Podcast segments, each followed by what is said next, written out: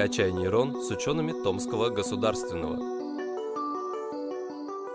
Добрый день, уважаемые друзья, коллеги. Звать меня Вячеслав Михайлович Бузник.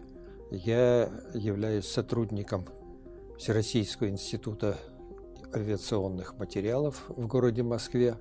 Но, будучи выпускником Томского государственного университета 1967 года, я не теряю взаимосвязь с Альма-Матер, являюсь профессором кафедры неорганической химии университета и являюсь научным руководителем лаборатории полифункциональных материалов. Я сегодня хотел бы вам а, рассказать об арктическом материаловедении, том направлении, которое появилось лет 50 назад, хотя а, материалы играют очень важную роль в развитии Арктики. Э, но как научное направление в современном, она появилась, э, арктическое материаловедение появилось лет 50 назад. Появились системные научные исследования, публикации, патенты, о чем мы подробно еще остановимся. Прежде чем э, говорить об Арктике и материаловедении, хотел бы сказать, что я имею в виду под Арктикой, под материаловедением, поскольку в соответствии с народной мудростью определениях лучше не спорить, а по ним лучше договариваться. И вот арктическая зона или Арктика, она включает, с моей точки зрения, саму Арктику в географическом ее понимании. Это э, ледяная поверхность на макушке нашего глобуса. Это морская и прибрежные части, это острова, это шельф, ну и холодные континентальные регионы, которые примыкают. Надо сказать, что в России 70% территорий, которые относятся к холодным территориям, поэтому для России а, освоение этих областей чрезвычайно важно. А арктическое материаловедение, оно связано с созданием, адаптацией, исследованием, испытанием и эксплуатацией материалов в арктической зоне. Но что такое материалы? Я придерживаюсь с точки зрения э, определения, которое когда-то дал э, наш выдающийся химик, академик э, Иван Владимирович Тананаев. Он говорил, что материалы – это химические вещества – со свойствами, обеспечивающие их практическое применение. То есть всякое практическое применение, оно приводит к тому, что э, вещество может быть отнесено к материалу. Теперь об Арктике. Ну, о, я люблю вот такое выражение, э, когда-то говорил Евтушенко о том, что поэт в России больше, чем поэт. И вот э, мне кажется, что к Арктике это особо применимо. И э, Арктика в России это больше, чем Арктика. Э, это связано со, со следующими факторами, что э, российская Россия расположена исторически, географически вот к этим территориям, и стало понятно, что э, развиваться как единое социальное и государственное экономическое пространство, она может только с этими материалами. Не материалами, а с, с освоением этих территорий. Ну вот Хорошо об этом сказал еще наш великий химик и исследователь, я бы сказал бы, что это мыслитель Михаил Васильевич Ломоносов. Он когда-то говорил, что российское могущество будет прирастать Сибирью и Северным океаном и достигнет э, до главных поселений европейских в Азии и Америке. То есть Михаил Васильевич, он э, понимал, что только такие освоения территории, они могут быть полезны.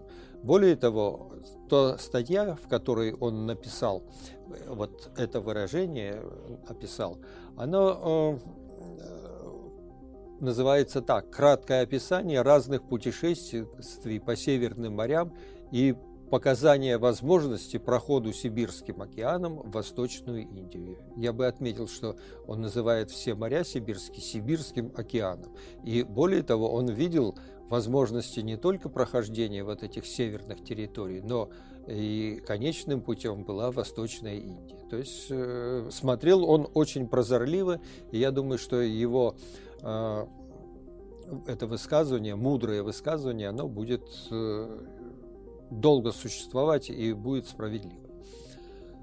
Но Почему нужно осваивать территорию? Надо сказать, что эту территорию осваивали периодически. Есть несколько моментов, которые определяют, почему нужно осваивать, или осваивалась территория русскими людьми, русским людям. Это связано с, тепло, с географическими, с климатическими э, характеристиками Проходили, были периоды теплые, были зимние, холодные, благополучные. И если посмотреть на климатическую карту и то, как проходило заселение северных территорий, то тут есть соответствующая корреляция. Достаточно сказать, что количество э, трагических экспедиций, которые заканчивались плохо, оно связано именно с холодными периодами жизни. Были другие факторы. Это такие, как социальная и политическая обстановка в стране. Когда было гонение на э, староверов, они уходили на севера. Когда было монгольское иго, тоже люди уходили от монгол куда-то. Когда были военные какие-то действия на территории, это все э, э, сказывалось. А второе, э, но самое главное направление, это, конечно, был экономический фактор. Когда люди отправлялись в эту сложную, э, сложные края, э, трудные края с климатической точки зрения, отправлялись для того, чтобы, чтобы что-то здесь получить, какую-то выгоду, какой-то результат экономический. Ну, достаточно вспомнить, что в 1600 году было основано первое поселение э, в арктической зоне российской, это Мангазея, который э, там происходил обмен пушниной с местным населением и обеспечивал, был вот такое э, пушистое золото, мягкое золото, которые э, э, русские купцы получали возможность получать, э, находить вот эту пушнину. Другой пример – это лихорадки различные, это на Аляске золотая лихорадка, у нас на Чукотке, вот в Магаданской области, это вот были золотые. Сейчас же поступает, наступает другое время, другое золото, больше степени это черное золото, углеводороды, как в жидкой фракции нефть и углеводороды в виде газа. Ну и, и вот эти вот э, сырьевые ресурсы, э, которые могут осваиваться, они э, основной, мне кажется, такое основное направление, э, мотивирующее освоение Арктики. Для России еще важно другое, что это 20-30% государственной границы, очень сложной для а, охраны этой границы и очень легкой для того, чтобы ее нарушить, э, эту границу. И 50% морской границы. Это нужно обязательно обеспечить, а, если мы бы хотим иметь, э, э, жить как самостоятельное государство. Опыт последних лет нас показывает, что несмотря на все разговоры о мире остается поговорка, латинская поговорка о том, что если готовишься, хочешь готовиться, э, хочешь мира, готовься к войне. А второй, э, следующий фактор, фактор – это логистический, это развитие транспортной инфраструктуры по э, северам, как по водным это Северный морской путь, так и создание каких-то, может быть, железнодорожных. Есть такой проект от Архангельска, скажем, до Магадана сделать такую дорогу, ибо э, если посмотрите на карту, то вы увидите, что у нас только Транссибирская магистраль связывает, а между э, остальное все это идут ранее были речные, речные э, суда, которые осуществляли э, перевозку. Еще один фактор – это э, глобали, глобально-политический. Связан он, он с тем, что арктическая, в Арктика – это возможная зона столкновения интересов. Э, многие э, минеральные ресурсы, углеводородные ресурсы в, в хороших, э, э, комфортных, скажем, зонах уже выработаны, и так или иначе э, люди будут вынуждены идти вот в северные зоны. А когда Арктика почти как-то разделена, распределены по арктическим странам территории, то кто-то, кому-то захочется попасть туда. И это область интересов государства. Не если вот те мечтания о том, что не является ли мечтанием, то, что мы говорили о запасах вот в арктической зоне, но они действительно велики. И могут ли быть они освоены? Мне кажется, что могут, потому что современные экономические показатели арктической зоны Российской Федерации, они следующие. Это 2 миллиона 392 тысячи людей, проживающих, что является 2,2% от всего населения. В то же время и эти 2,2% дают 20% валового, всеобщего валового продукта России. То есть смотрите как. 2% и 20% – это очень высокий показатель. А если говорить о экспортном, вообще российском экспорте, то это 22%. И многие материалы, которые там добываются, их больше нигде нет. Скажем, э, э, никеля и кобальта это 90%, меди 60, 96% платиноидов и 100% баритов и апатитов. Если говорить о, о нефтяных запасах, а они сейчас и э, газе, добываемом природном газе, то а, а, они сейчас уже разрабатываются. Это и приразломная нефтяная, первая российская нефтяная платформа. И э, это вот э, СПГ э, Ямал, э, когда сжижа, сж, в Сабете добыв, добываемый газ сжижается и э, кораблями отправляется в Соединенные Штаты, в страны Азии.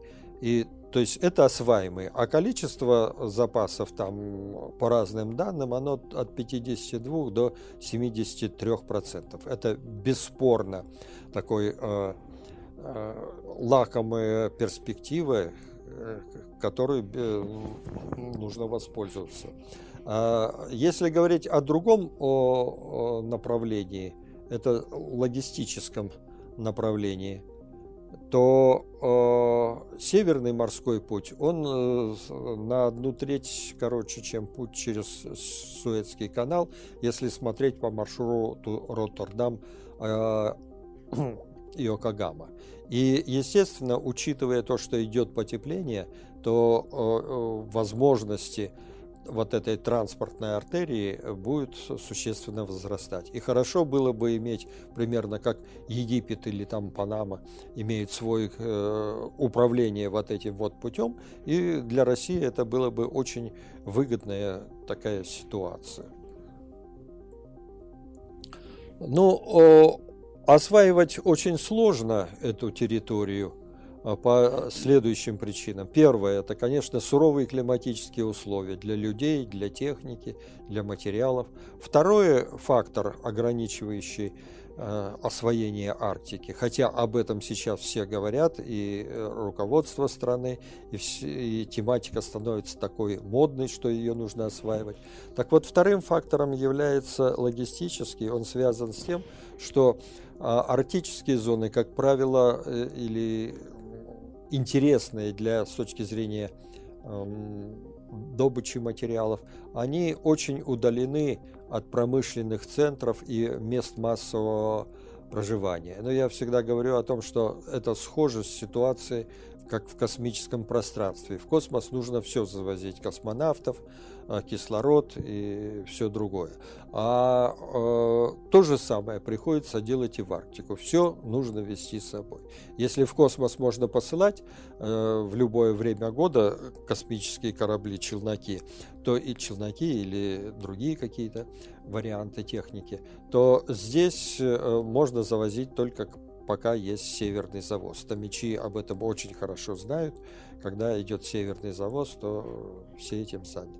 Есть э, вызовы, связанные с научно-техническими решениями, которые нужно обязательно создать материалы, технику, технологии, способные обеспечить комфортное и эффектное, эффективное проживание и работу в арктических условиях.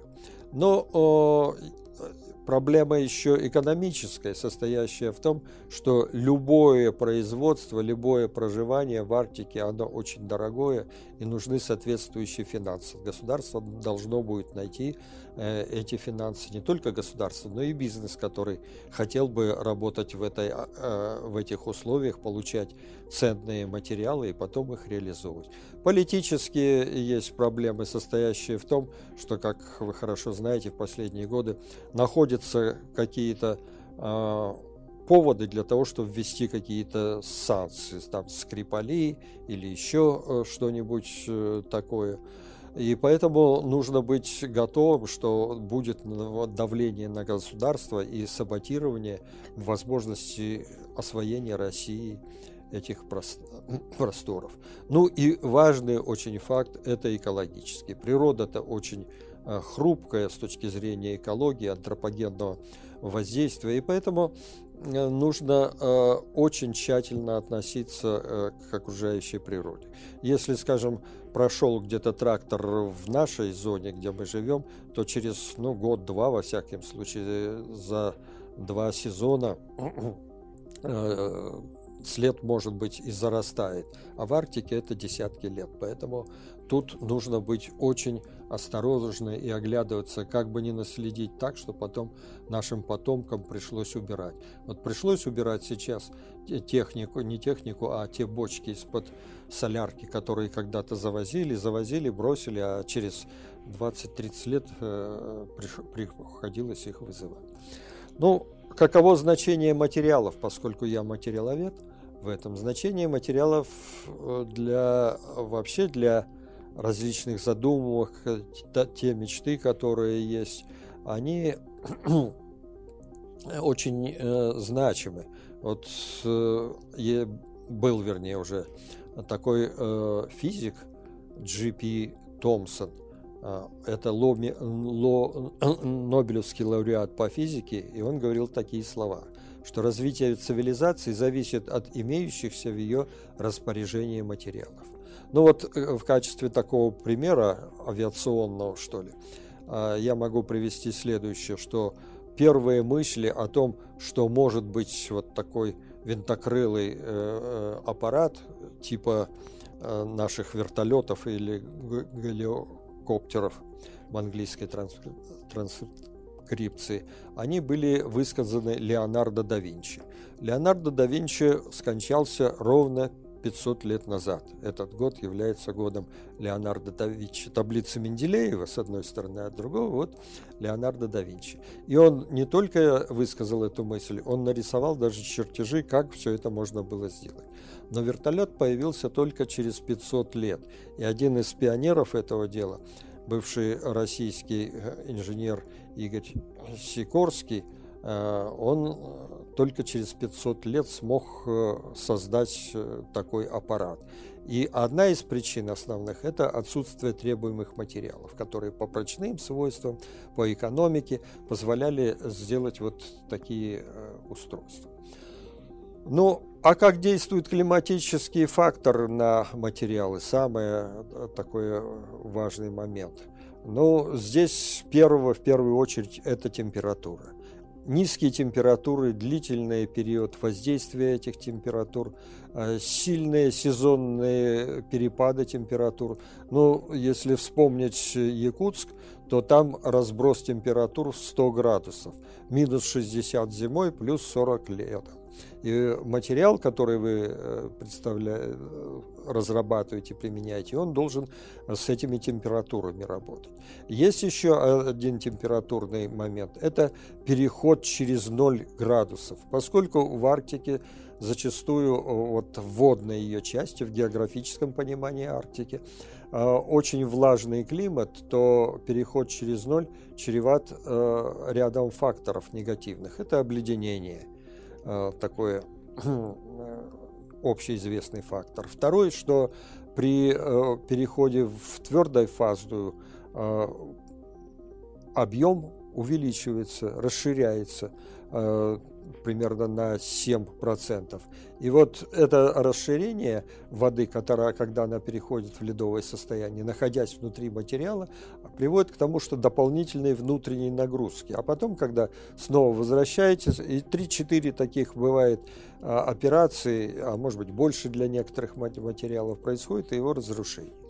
Вот э, здесь э, влажность еще имеет и другой фактор – это коррозионные всяческие свойства.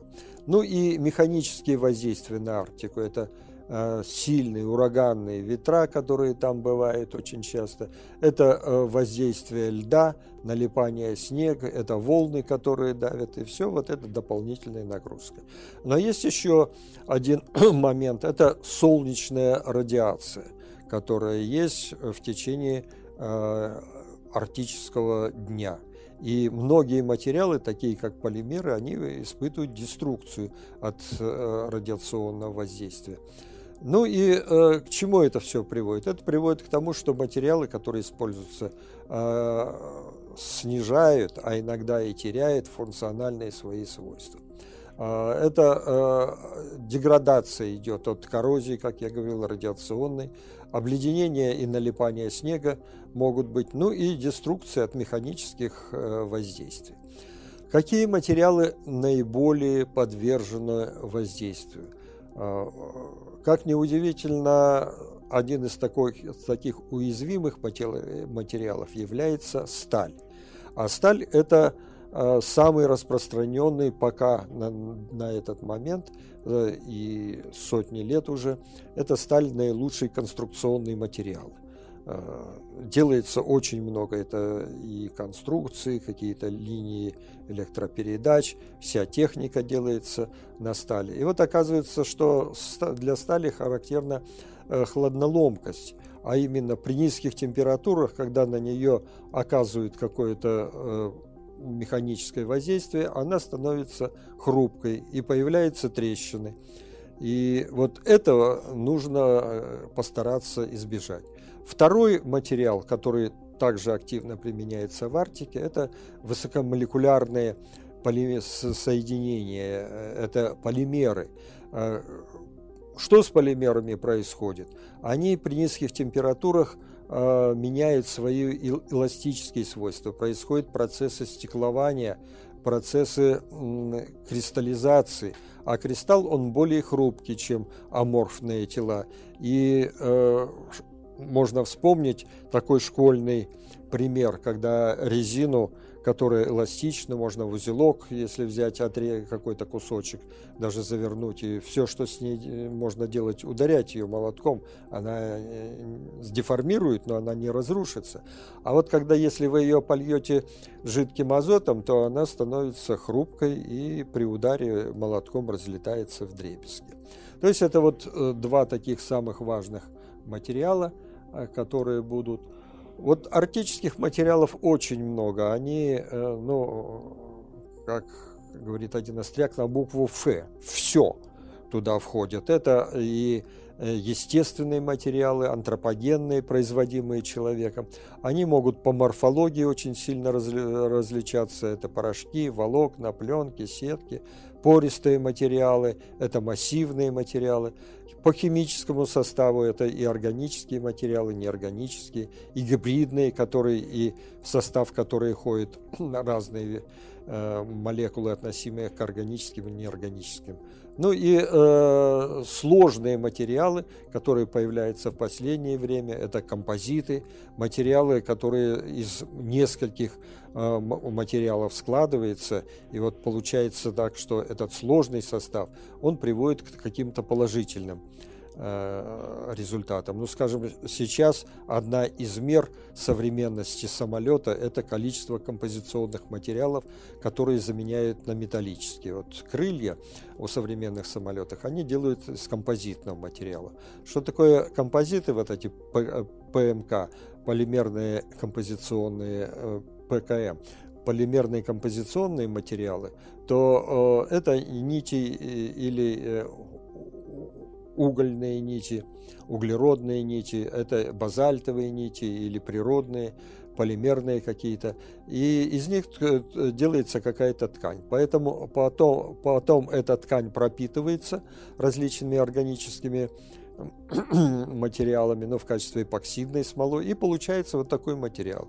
Он э, по механическим прочности такой же, как металл, он существенно легче, в разы легче металла, и э, в отличие от металла он трещина, лучше у него трещиностойкость. Если появляется трещина в матрице, в эпоксидной матрице, то она доходит до нити, та, которая арматурой является, и эта нить э, задерживает распространение. Ну и э, в последнее время это различные э, более сложные такие материалы, как называют их гибридные материалы. То есть, если вы возьмете массивный такой образец этого материала, то он с одного конца будет обладать одними свойствами, а с другого другими. Ну, скажем так, он может быть гидрофильным и гидрофобным. Любит он воду или не любит, отталкивает эту воду. Это можно комбинации делать различные в различных технических применениях. Материалы адаптируемые, те, которые чувствуют э, влияние внешней, внешней среды, а потом под них подстраиваться. Хорошо известны всем это очки типа хамелеон. Когда появляется более высокая интенсивность солнечная, то происходит перестройка э, с теми компонентами, которые находятся э, внутри, с азот серебро содержащими, и они становятся темнее, прекращают.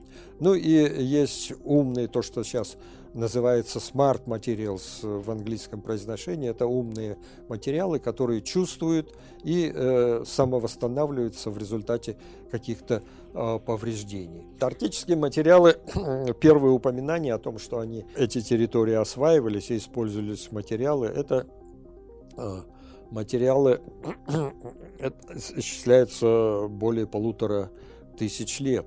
Это эскимосы, в Америке, у нас, э, думаю, чукчи, э, а, они строили какие-то жилье строили и транспортные средства, сани, лодки из естественных материалов, природных. Это шерсть, шкура, древесина, уголь, лед использовался как эти материалы такие. Затем эти материалы э, появились антропогенные материалы с начала 20 века. Ну, скажем, появились сталь. Это материалы, которые имеют более высокую степень технологического передела. Нужно было руду выкопать, а потом, используя различные приемы и технологии металлургии, выплавить этот металл, а, э, провести их обработку соответствующую механическую, чтобы сделать листы, а из них сделать соответствующие суда. И э, э, это уже более высокая степень переработки. Эти материалы были хороши, но они были ограничены и практически испытали, исчерпали свои возможности – и появились, стали использоваться материалы, которые э, в природе не существуют, но их э, создали со средины прошлого века. Ну, в частности, это э, полимеры. Материалы, которых в природе есть, они прототипы полимеров, но вот тех, которые применяли, их не было.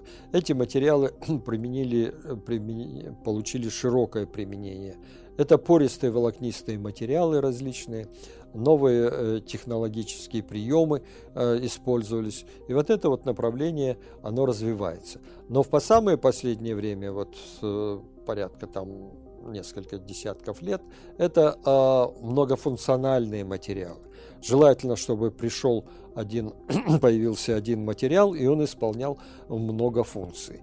Но надо сказать, что такой подход э, характерен и для, э, скажем, э, гаджетов, которые раньше, если был телефон чисто кнопочный и была одна операция, то сейчас в одном гаджете чего там только нет. И компьютер, и фотоаппарат, и масса-масса всего. Поэтому вот эта э, многофункциональность, она а, предначертано в дальнейшее развитие материаловедения, и вот та лаборатория, которой мы занимаемся, я думаю, здесь очень уместна. Это сенсорные материалы, как я говорил уже чувствующие, это адаптирующиеся материалы, самовосстанавливающиеся, гибридные, градиентные материалы. То есть вот в это направление уже более сложное по переделу. Не только нужно создать материал, обладающий такими качествами, но научить его, а как им нужно будет э, работать и делать. Какие требования к артическому материалу? Ну, э, тот факт, что э, э, условия очень суровые, и тот факт, что малая какая-то кажущаяся маленькая поломка, которая в любом другом климатическом поясе э, даже пройдет незамеченная, в этой ситуации может обернуться катастрофой. Это было часто с материалами. С материалами. Если вспомнить э, э, два капитана, капитана два капитана Каверина, то там экспедиция капитана Татарина, она погибла Э, из-за того, что не те материалы были взяты и использованы. И поэтому одно из главных качеств – это неизменность эксплуатации, эксплуатационных свойств в арктических условиях при длительной эксплуатации. Э, во-первых, э, их, э, если вы завезли этот материал, их не каждый день можно завести, то чтобы они работали очень длительное э, время. Они должны быть высокой надежностью, безаварийностью материалов. И э, э, важный такой фактор должны быть ремонтируемы в местах эксплуатации. Важно, чтобы материал не обладал каким-то высоким качеством одним, а чтобы он обладал совокупностью материалов – ни, ни одной какой-то характеристики. Ну и желательно получение материалов из местного сырья. Иначе получаются такие парадоксы. Сейчас мы нефть добываем в Арктике, потом ее по трубопроводам или еще каким-то другим способом перевозим в более комфортные места, где есть нефтеперерабатывающий завод, получаем дизельное там или бензинное топливо и навезем снова его в Арктику. И представьте себе, от этого выигрывают только те, которые осуществляют перевозки, железнодорожники и э, моряки, а все остальные э, будут э, в убытке. А не есть ли это мечта? Можно ли в таких условиях сделать? Я думаю, что э, это не мечта, это реальность. Если посмотреть, что, э, э, скажем, 100% никеля, платины получают именно, добывают в Норильске, а потом перерабатывают в самом Норильске или на Кольском полуострове, то это все за полярным кругом, и э, да, можно достигнуть таких хороших результатов. Если, э, как говорится, была бы аполитическая воля, заинтересованность экономическая, ну и желание были бы люди, которые энтузиасты этого дела. Ну и нужно еще требование следующее, то, что я говорил, что нужны э, технологии и материалы, которые дружелюбны э, к окружающей поверхности. Ну и э, важно, чтобы материалы арктические разработаны, чтобы они не только работали в арктических условиях, но и во всех других. Ну, скажем, автоматом и в Антарктиде они могли бы. Но тогда а, заинтересованность со стороны бизнеса будет очень э, значительно больше, и риски э, по организации этого производства и сбыта этих товаров будут существенно меньше. Как э, научная общественность, люди, которые занимаются, как они оценивают ситуацию? Вот мы делали в институте э, такой экспертный анализ, э, опрос э, материаловедов, составили анкету, опросили, и о чем они сказали. Ну, во-первых, Россия ведущая страна по исследованию в арктических материалах. Э, второе, Важнейшее направление достижения создания, э, состоит в создании и внедрении хладостойких сталей. То, о чем я говорил, трубы лопаются, а как их сделать, чтобы они работали э, надежно. Следующее направление – это разно, разрозненность арктических материалов, отсутствие кооперации между отдельными институтами, организациями, между отдельными учеными.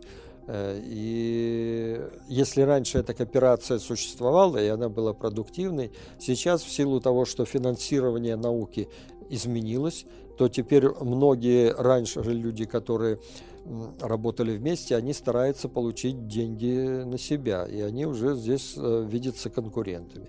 Мне вспоминается э, слова до Антуана де Сент-Экзапери, если хочешь людей э, поссорить, дай им между собой чего-то делить.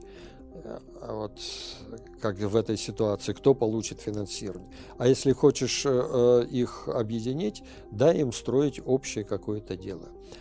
Ну и э, важнейший момент, который отмечают все, это разная ментальность материаловедов и конструкторов к новым материалам. И э, здесь мне вспоминаются слова, э, как материаловед, он хочет сделать революционный материал. Материал тот, который ни у кого не было. Он всех должен ошеломить и сделать то, что-то неповторимое. А конструктор, который делает изделия из этих материалов, ему нужно другое, он привык к другим материалам. И вспоминаются слова одного генерального конструктора, который я слышал на одном совещании. Он сказал так, мне не нужно, не нужно как лучше, мне нужно, чтобы работало. А материаловеду нужно как лучше.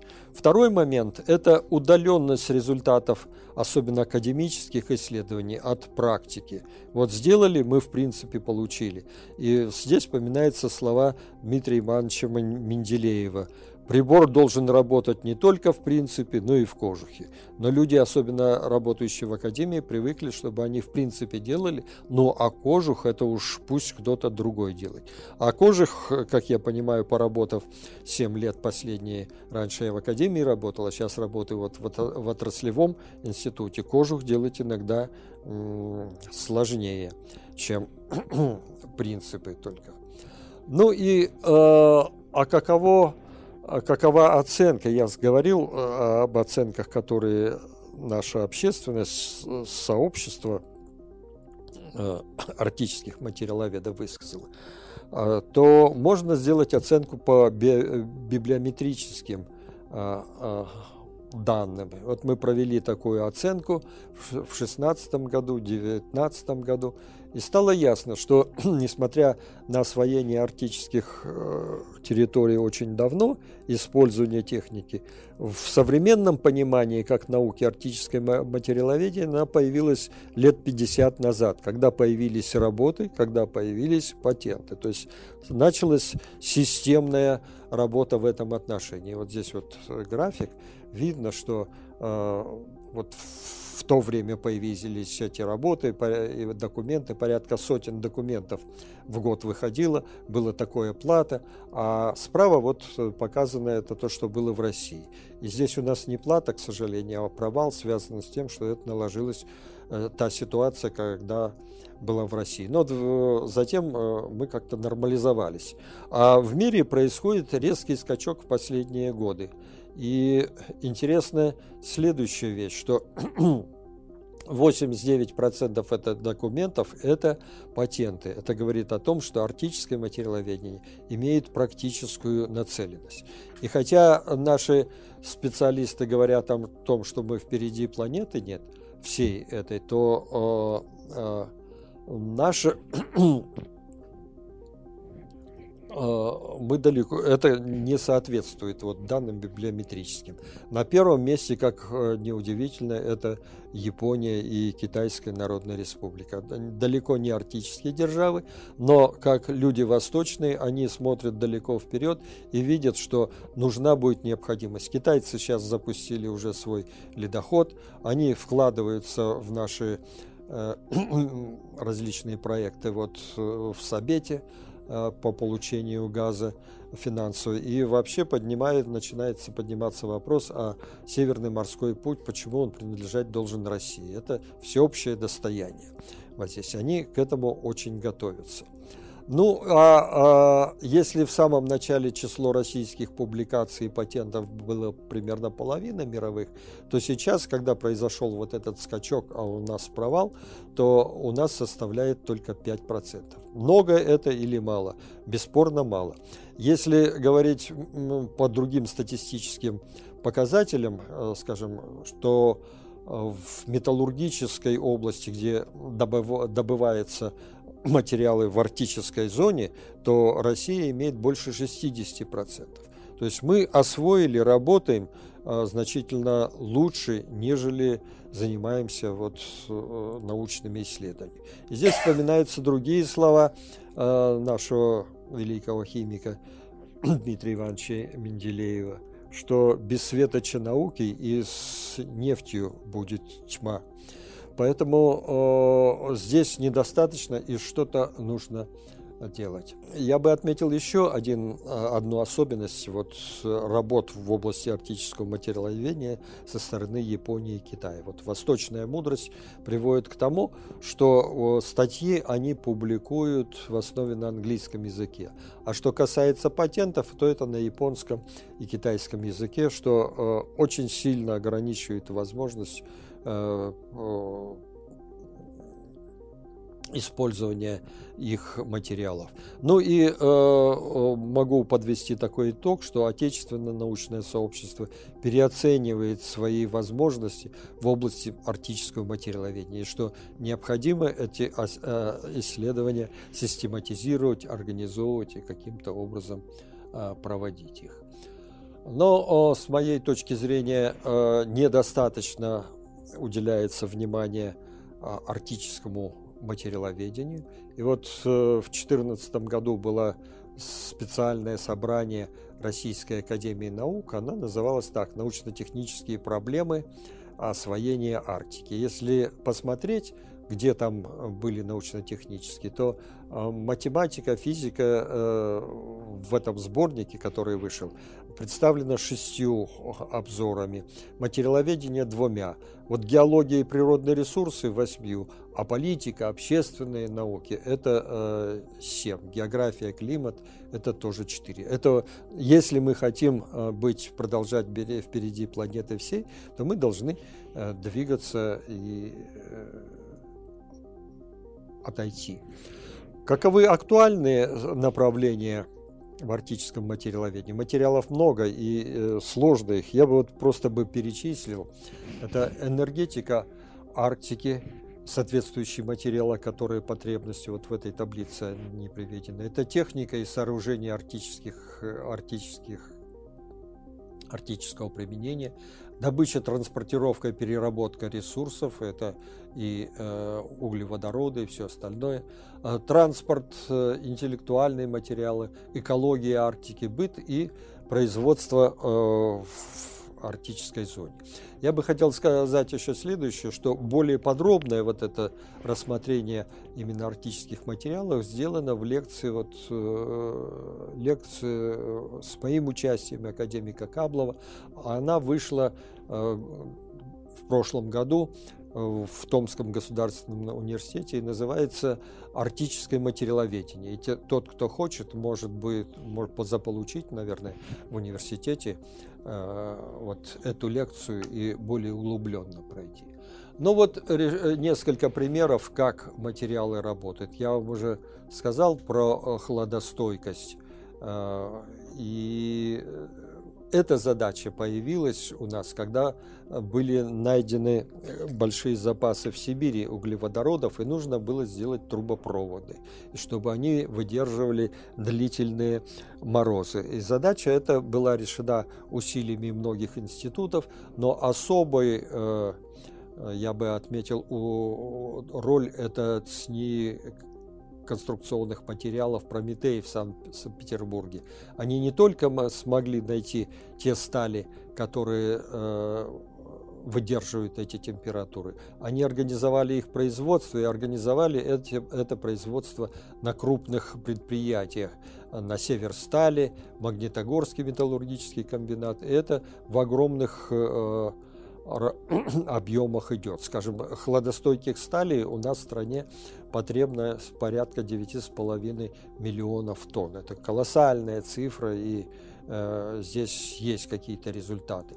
Ну и процесс, процесс, э, природа вот этого явления очень сложная, многогранная, ее нужно исследовать, и я бы отметил вот исследования, которые идут в Институте физики, э, физики прочности и материаловедения в Сибирском отделении школы академика Панина. Они пытаются разобраться в этой структуре. Ну и э, я бы отметил следующее. Вот приразломная, это платформа нефтедобывающая, единственная пока вот у нас э, на севере, которая есть, она полностью сделана из отечественной стали. Другая беда, что там технические решения, они сделаны, там нет ничего отечественного, а вот стали все отечественные.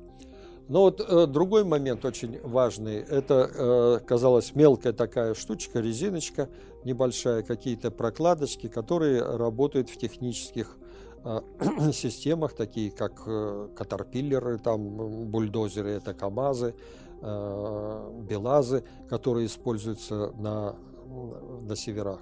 И вот статистика показывает, что 30% аварий, которые там происходят, они происходят из-за вот э, потери эластомерных изделий, как я говорил, как э, на морозе побудет очень долго резинка, она значит, теряет свою эластичность, протекать начинает сальники, э, выходит масло, останавливается агрегат, а агрегаты э, на северах, они иногда запускаются в сентябре, а выключаются только в мае месяце, потому что если его остановить, то запустить в холодное время – это огромная проблема. Ну и надо отметить, что эти материалы наиболее изучаемые, они э, из 4000 патентов по всем материалам, больше тысячи приходится на именно резиновые изделия. И здесь есть определенные успехи у нас, и э, в Якутском э, институте проблем нефти и газа из Северо-Восточном университете. Особо я бы отметил Волгоградский государственный технический университет. Они получили резины, которые вот у них американцы закупают, и они изготавливают эти резины. Вот тот пример э, последний, который я сказал, и пример Э, со сталью хладостойкой, это наш успех, которого никто никогда э, не, в мире не, не, не добивался. Это мы здесь впереди планеты всей. Я думаю, что это связано и с наличием вот этих школ, которые работали одно, а второе, но никого так не допекает в мире, Э, хладостойкие стали, как нас. Ни у кого нет ледоходного, э, ледокольного, скажем, флота, там единицы. Подавляющим э, это только наши ледоколы. Никому не нужно протягивать трубы в этих холодных странах, поскольку там совершенно другие условия. Ну и вот это в определенной степени, я считаю, что это гордость для нашего института.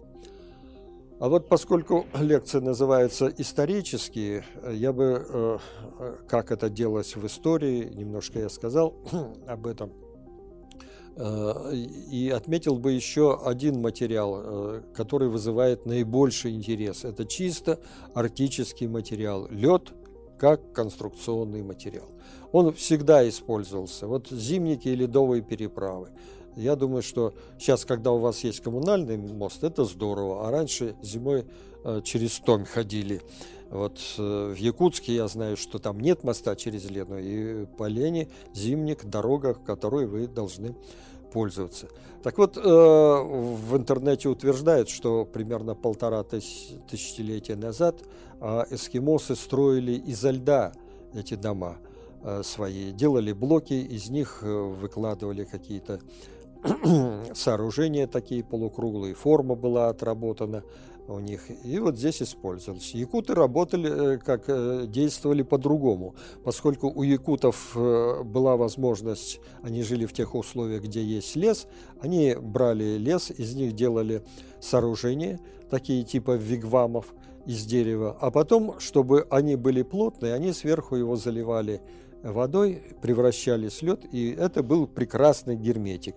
А чтобы лед не таял, изнутри э, делали, покрывали этот лед шкурами, он как теплоизолятор, и вот в таких условиях были.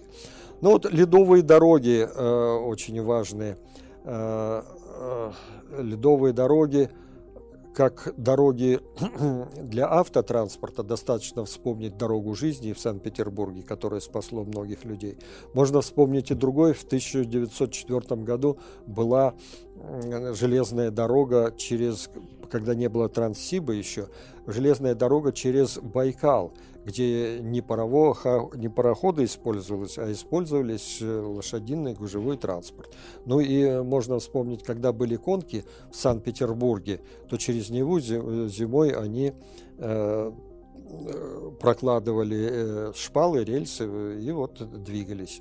Но это ледяные причалы сейчас делаются. Это искусственные ледовые острова для бурения. Это площадки для разгрузки судов. Вот здесь вот эти картинки да, есть. Ну и вот взлетно-посадочные полосы и площадки, которые используются. То есть фортификационные сооружения. Есть такой исторический пример – Э, за достоверность не ручаю, но утверждает так, что э, Емельян, во время Емельяна Пугачева, когда в Оренбургских степях не было материалов для строительства фортификационных, то э, брали сено, потом обливали и водой, и получилось вот какие-то сооружения, типа окопов там или еще что-нибудь, что закрывало. То есть, если подумать, что всякое новое – это хорошо – забытое старое. Ну и со льдом, это вот положительные э, были отмечены э, их качества, а есть еще негативный, лед как двуликий Янус. Он и положительный, и отрицательный. Что из отрицательных? Первое, что приходит в голову, это когда гололед, это, как называется, день э, травматолога и день жестянщика. Вот. Другие есть какие-то негативные факторы. Так вот, с обледенением, каким способом здесь можно бороться? Один из э, способов – это создать гидрофобные или супергидрофобные материалы, покрытия, которые, э, вода на которых не задерживался бы лед. Раз нет воды, то и нечему замерзать, нечему скользить. Есть э, два подхода, две школы, которые работают здесь. Это школа академика Байновича Людмилы Борисовна в Институте физической химии и электрохимии. Там э, разрабатываются различные конфигурации. Надо сказать, гидрофобность, она определяется двумя факторами. С одной стороны, чтобы материал сам был скользкий, гидрофобный, а с другой стороны, должен, должен быть рельеф соответствующий. Так вот, э, этот рельеф делали в начале с добавлением нанопорошков, чтобы он был такой. Это э, вот создание такого рельефа, оно подсмотрено у природы. Цветок, лист лотоса, он э, скатывается, э, вода на нем не держится, как раз вот из-за такого э, рельефа. А сейчас с помощью лазерной техники делают соответствующие нарезки, э, конфигурации, потом покрывают их при сохранении рельефа, и он работает. А другой способ разработан, он в Институте химии на Дальнем Востоке. Там берутся алюминиевые сплавы, а потом микродуговым э, э, МДО, микродуговым окислением э, наносят первую поверхность металлическую, делают оксидные оксидирует ее, она довольно шероховатая получается. Если на нее нанести какой-то гидрофобный материал, но мы используем, скажем, э, вторполимеры различные, то получается многофункциональный материал. Он э, по твердости превосходит, по коррозионной стат превосходит, по скользкости этого материала. И э, вот несколько вот таких вот функций используется. Ну и э, в чем, э, говоря еще, куда можно было бы работать, в каком направлении, когда говорить э, о пролет. Э, одна из бед льда – это в том, что он хрупкий и он ломается мгновенно. Э, много примеров, когда под лед, как говорится, уходил под лед, что это мгновенно происходит и не хватает даже времени из автомобиля а, выйти. И поэтому а, нужно бороться с этой хрупкостью, делать, чтобы разрушение было длительное, стадийное, чтобы люди успевали реагировать на него, а лед сам сделать более прочным. Если брать различные материалы, волокнистые, их располагать соответствующим образом, мы провели большие измерения, порядка 600 образцов, нашли лучшие материалы, лучшие конфигурации, лучшие материалы для армирования. И э, пришли к тому, что в некоторых ситуациях мы можем увеличить плотность э, в 7 раз. А что касается деформации, то в 15 раз. Если там угол не получался, трескался и ломался сразу лед, то здесь можно, в принципе, сделать, сделать вот какую-то загау, загогулинку. Э, до прямого угла не удается довести, но порядка 120 градусов можно сделать. И важно следующее, что появляются трещины, матрица ледяная трескается, но арматура э, скажем, композит, он как таковой остается. И вот такое решение проблемы нам видится.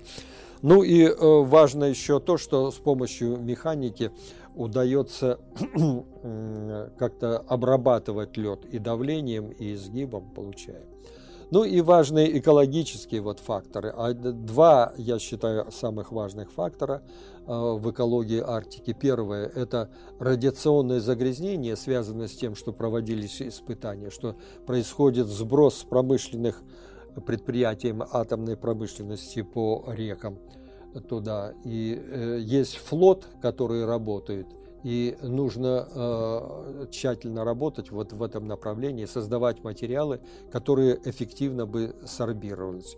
И второе э, – это аварийные разливы нефти. Э, собирать их очень сложно в арктических условиях. И вот два таких подхода, которые сейчас практикуются, это биохимические композиционные материалы. Берется скажем, электрофизич... электроспиннингом, электроформованием метод получается длинные волокна из полимеров и делается такая э, нетканный материал, типа вот ваты, но очень плотно, скорее сказать, как войлок, вот такой вот материал, он пористый достаточно. Так вот, в эти полимерные поры вводятся такие биологические кварти квартирки в кавычках. Это свекольный жол, берется и ламинарий или еще что-то такое. И э, эти э, квартирки, эти материалы, они очень любимы э, различными бактериями, которые склонны к тому, чтобы поедают или окисляют, разлагают нефтяные продукты окислительным процессом. И вот если поместить туда эти бактерии, то они потом при попадании нефти начинают ее очень быстро и хорошо э, съедать. И, скажем, если за 25 суток степень наличия нефтепродукта уменьшается до 2% с 90, поэтому работает. В чем здесь проблема? Одна из проблем, но она связана с тем, что Э, бактерии, э, если в арктических условиях, это порядка нуля, они не так активны, как бактерии в жарких, э, в жарком климате. И вот нужно найти такие бактерии, создать им такие условия, чтобы они даже в холод хорошо работали. Тогда, может быть, созреется. Ну, надо сказать еще одно условие, поскольку требование очень большое, то большие к материалам арктическим, то их нужно еще испытывать. Испытывать можно в лабораторных условиях, испытывать нужно в климатических условиях, совмещая. Э, конечный приговор выносят вот именно э, э, натурные исследования, потому что там одновременно все климатические принципы заложены и влажность, и вода, и ветер, а в лабораторных можно смотреть по отдельным каким-то параметрам. Но необходимо то, и другой. Важно для науки не только что-то создать, но э, в принципе, как говорил Менделеев, а он э, важно еще и суметь произвести и суметь продать все это.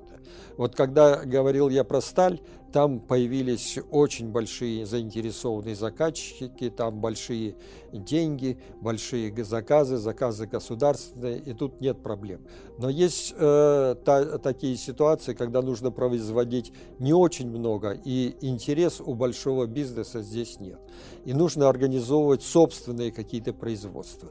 Я могу сказать несколько таких положительных примеров. Скажем, э, в городе Иванове НПО Fabitex есть. Оно производит материалы, те материалы, из которых можно составлять, делать одежду, технические материалы, используемые в Арктике, и они успешно в этом направлении работают. Второе направление – это различные смазывающие материалы. Не могу отметить вот то, что в городе Томске есть такое о вторполимерной технологии. Они производят смазывающие масла для перекачивающих установках, работающих в север, и они являются гладостойкими. И э, в городе Томске производятся, э, если там пластические смазки, то в Томске производятся моторные э, масла. И э, те и другие э, используются, применяются с использованием ультрадисперсных порошков политетрафторэтилений. Ну и вот хорошие результаты есть еще э, в, э, в Якутске. Там такая малая организация ООО Норд-Эласт. И э, опытное производство организовано в этом. Ну вот э, я бы хотел э, сделать заключение э, о всем об этом направлении, очевидно, что э, это направление будет развиваться, будет осваиваться. И здесь хорошая ситуация, это гарантия, что э, страна нацелена на это делать. И здесь нужно работать для получения новых вот этих материалов. А, в целом вот арктическое э, материаловедение, она еще не организовалась вот в сообщество, которое, которое могло бы работать на общий такой результат. Но повторяю те слова Дмитрия Ивановича Менделеева, что этим нужно заниматься, ибо без светочей науки и с нефтью будет тьма. Спасибо.